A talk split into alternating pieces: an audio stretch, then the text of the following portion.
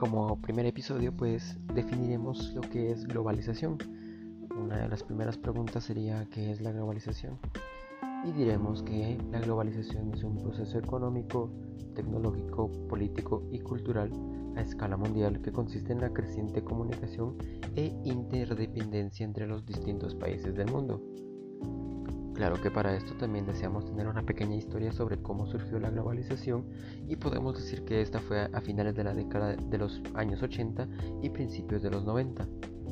Después de la Segunda Guerra Mundial, los avances en la informática y las telecomunicaciones, junto con el repunte de la ideología neoliberal impulsada por los países industrializados, da lugar a un nuevo fenómeno, la globalización.